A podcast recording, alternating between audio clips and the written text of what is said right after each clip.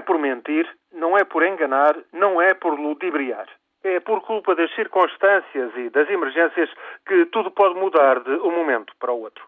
Outra coisa, não poderá dizer quem esta tarde tem a responsabilidade de anunciar em Madrid a nacionalização parcial da Bankia, uma das instituições bancárias espanholas em ruptura. O governo de Mariano Rajoy teve de injetar 4.500 milhões de euros na Bankia e agora opta pela nacionalização parcial. Vem o arrepio das convicções mais arraigadas dos conservadores, mas a banca espanhola precisa de ser recapitalizada com a maior urgência. Os chamados créditos problemáticos ascendem a 184 mil milhões de euros. Esta quarta-feira viu também os juros da dívida espanhola há 10 anos ultrapassarem os 6%. Se esta tendência não for travada, é de esperar o pior.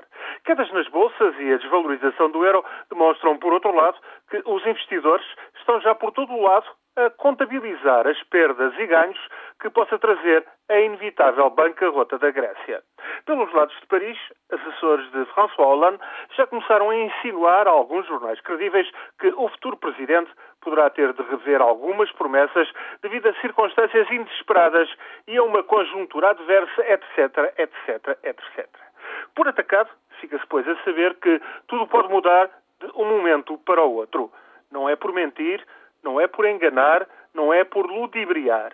Diz que é por culpa das circunstâncias e das emergências.